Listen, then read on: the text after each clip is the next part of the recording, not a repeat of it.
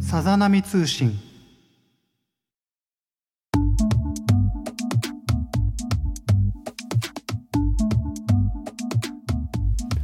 はいということで始まりました「波男と小林良三が月一でお送りするゆるいウェブラジオ「さざ波通信」はいギリ間に合いました。5月中ですね。はいお待たせして申し訳ないです。個人的にはですね怒涛の5月だったんですけれども、えー、皆さんはどんな一月だったでしょうか？ちなみにこの5月は先生術的にも運命のストレッチと言われる月だったようで、えー、いろいろ奮闘した方も多いようですね。それと、まあ、超個人的な話なんですけれども、えー、実は30日に、えー、私44回目の誕生日を迎えさせていただきました。まあ、この人生においてですねいろんな経験ができるこの肉体をですね授けてくださった父ちゃんと母ちゃんに感謝したいなと思います。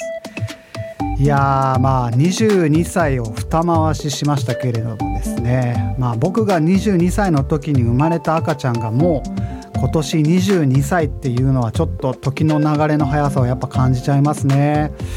まあ、気持ち的にはそんなに変わってないんですけれどもね。はい。はいさて、えー、この番組では、えー、毎回日常に潜む波立つポイントをリスナーの皆さんから募集し共有することで生活のテンションをさざ波程度に上げ下げしようという比較的平和な内容の番組となっております。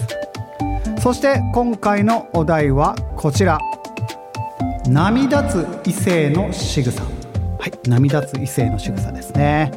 それでは、えー、今回もそろそろ参りましょう。第5回さざ波通信。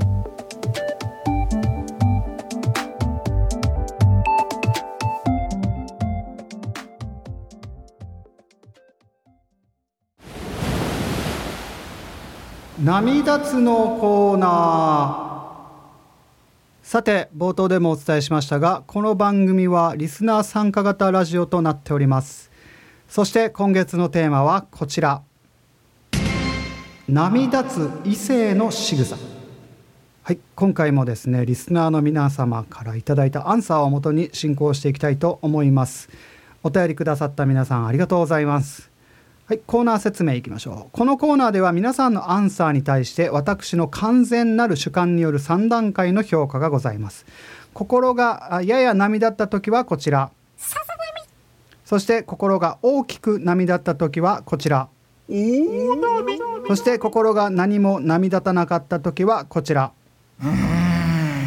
となっております。それでは一つ目参りましょう。ラジオネームチキチキチキン女性から。良三さんこんにちは。いつも楽しく聞いています。えー、波立つ異性の仕草ということなんですが仕事中に重いものを代わりに持ってくれたりするととても感動してしまいますえこれが、え高校生や大学生の子でもさらりとやれる子が多いなと感心します。思いやりや気遣いは年齢に関係ないのですね。はいということでございます。ありがとうございます。じゃあこちらはですね。はいまああのこういう仕草がですねえっ、ー、と女性には受けがいいのかと、えー、思いましたね。やっぱりあのその肉体的な差異がやっぱりあるのでその重いものを持ち上げるっていうのはやっぱりその男性的な仕草という印象がやっぱりこの強いんでしょうかね。あまり言うとこのジェンダー的なその問題に発展しかねないのでこの辺りで止めておきたいと思いますけれども。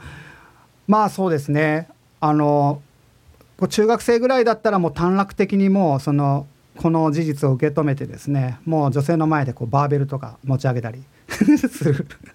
するかもしれないのですね。まああんまり負荷をしないように、えー、いきたいと思います。はい、ありがとうございます。続きまして、えー、こちら行きたいと思います。ラジオネーム MC モーリー男性。いつも楽しく拝聴しています。えー、男性なので波立つ女性の仕草について投稿します。はい、それは、えー、中学えー、中学校時代の思い出です。当時、えー、女性の体操服はブルマでした。えブルマは活動を続けるとお尻に食い込みますのでそれを定期的に元に戻す必要がありますと、えー、そっと指を差し入れて元に戻す仕草に当時股間が涙っていました。はい、今はあまり、えー、ブル今はブルマはなくなり、えー、水着も太ももまであるのでもう見ることはなくなりました。寂しいです。はいということでこちらはそうですねこちらは今うん今までで一番鋭角な。さざ波、えー、どうでしょう。はい。まああのこの方同世代ですね。あの僕も中学校時代の女性の体操服はやっぱ皆さんブルマでしたね。でその活動を続けるとお尻に食い込みますのでそれを定期的に元に戻す必要がありますみたいなね。もうデフォルトでその必要があるみたいな。そういった感じでですね。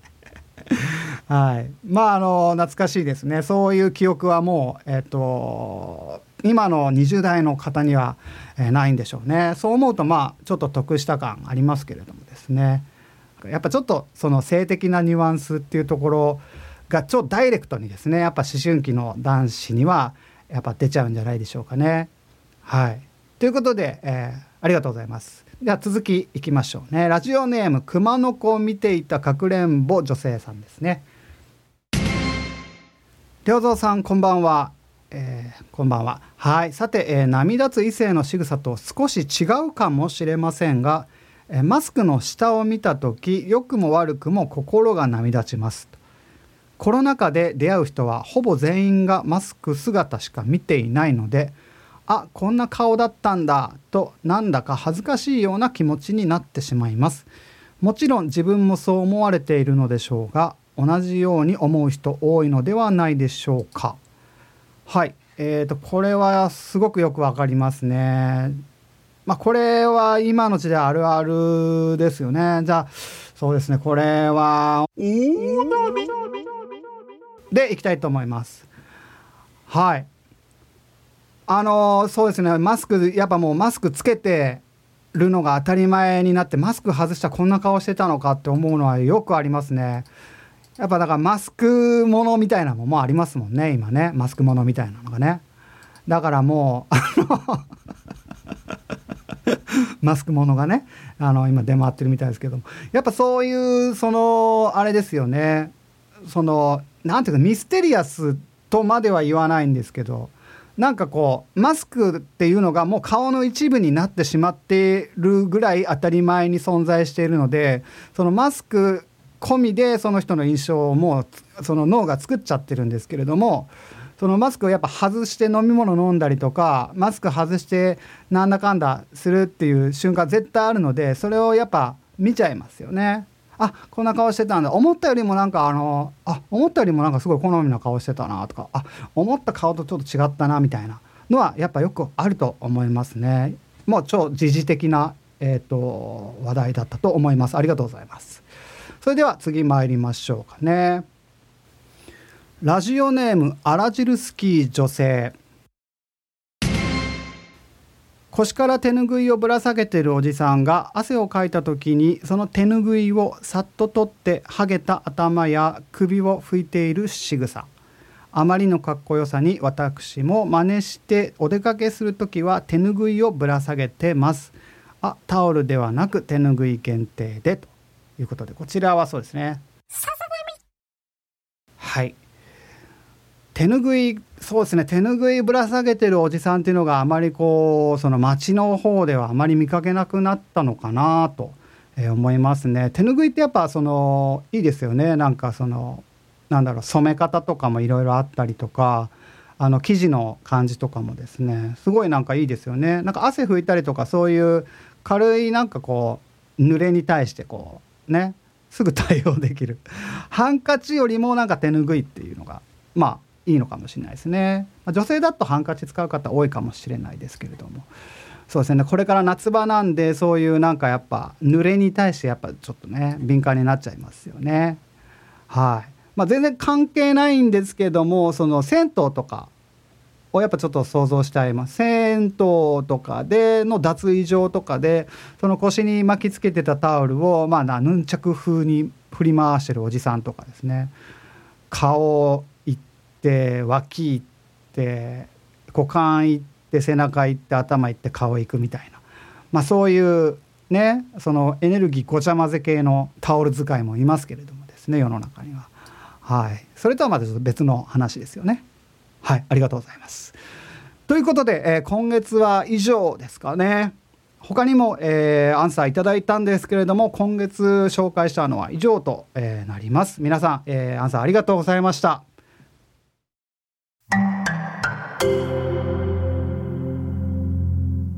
さざ波通信。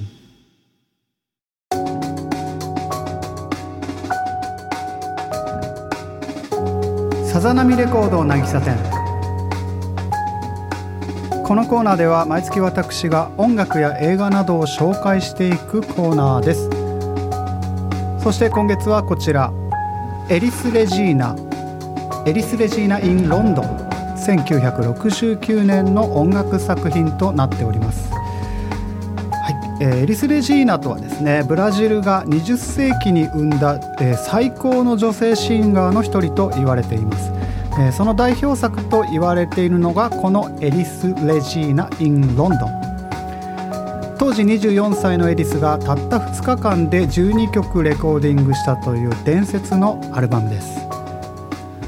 1968年の時点で、えー、ブラジル国内では大スターだったエリス・レジーナでしたが、え、ヨーロッパツアーを、え、その後ですね回ったりして大成功を収め翌69年に、え、自身のブラジリアンバックバンドと、え、ロンドン交響楽団のコラボという形で、え、ロンドンにてレコーディングされたのが本作です。はい、ブラジル勢のバックバンドと、えー、46人のオーケストラはこれが初顔合わせだったにもかかわらず、えー、ほぼ一発撮りでわずか2日間のセッションで完成されたというえー、まあ、ライブ版といっても過言ではないのかなという作品になっております。そして、えー、ここからが個人的な感想になりますが、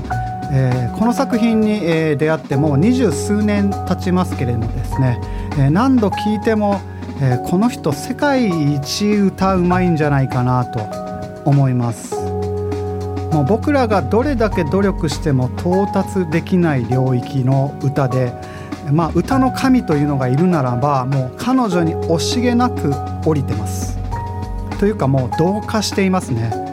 まあ、その証となるような作品がこの「エリス・レジーナ・イン・ロンドン」なんじゃないかなと思います、えー、しかもですね、えー、全12曲のうち11曲を初日に一発撮りで撮って翌日余した曲を撮ってカンパケというスピード感はいまあ、このスピード感でできることって、えー、なかなかそうそうないと思うんですけれどもそのこのスピード感でできることのクオリティで、えー、これは史上最高の作品なのではないだろうかなと、え、感じております。まあブラジルから連れてきたその気心して知れているバックバンドと息が合うっていうのはまあ理解できるじゃないですか。でもそのロンドンの現地のオーケストラと初顔合わせでそのここまでの美しいその抑揚音楽的な抑揚と旋律のラインを記録できるっていうのは一体どういうことなんだろうかと、え、思うぐらいの作品です。で歌の神ですね歌の神エリスの求心力から発生したうねりにその見事に音が巻きついているというような感じを受けてですねまあ、実際そのエリスはハリケーンというあだ名が付けられていたそうなんですね。そしてまあ1982年にエリスは36歳の若さで他界してしまうのですがその葬儀は、ブラジル国葬。10万人が参列したと言われています。ブラジル国民に20世紀最も愛された女性シンガーと言えるのではないでしょうか。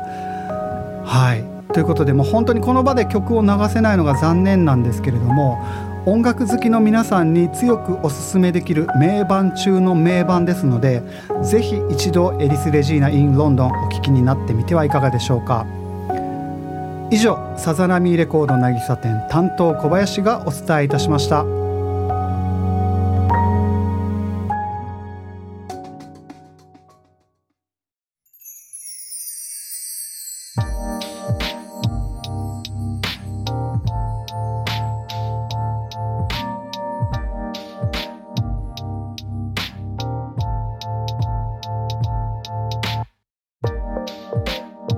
さてエンディングの時間となりました。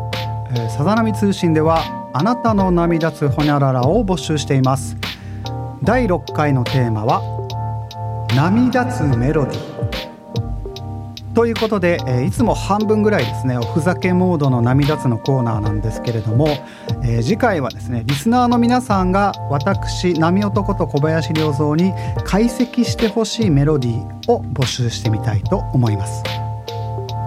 以前ですねあのー波立つ歌のタイトルという回やりましたので次回は音楽そのものにフォーカスしてみてください。でできればですね私の楽曲はお控えいただきますようにお願いいたします。でその上で、えー、洋楽邦楽歌物インストゲーム音楽などまあジャンルは問いません。以上の点を踏まえてですね聞くとあなたの心が波立つ旋律を奏でる楽曲をお送りください。次回は、えー、私とその楽曲の魅力を追求してみましょう。そして、えー、ここ大事なんですけれども次回に限りですね3段階評価はなしで進行したいと思います。はい。ラジオネームと、えー、楽曲名とアーティスト名。それから、えー、楽曲の好きなポイントを明記してさざ波通信アットマーク Gmail.com もしくはインスタグラムツイッターの DM にどしどしお送りください。はい、えー、長かった5月も終わってですねもうすぐ夏の足音が聞こえてきますね、えー、季節の変わり目体調に気をつけて過ごしましょう。それではまた来月お会いいたしましょう。さようなら。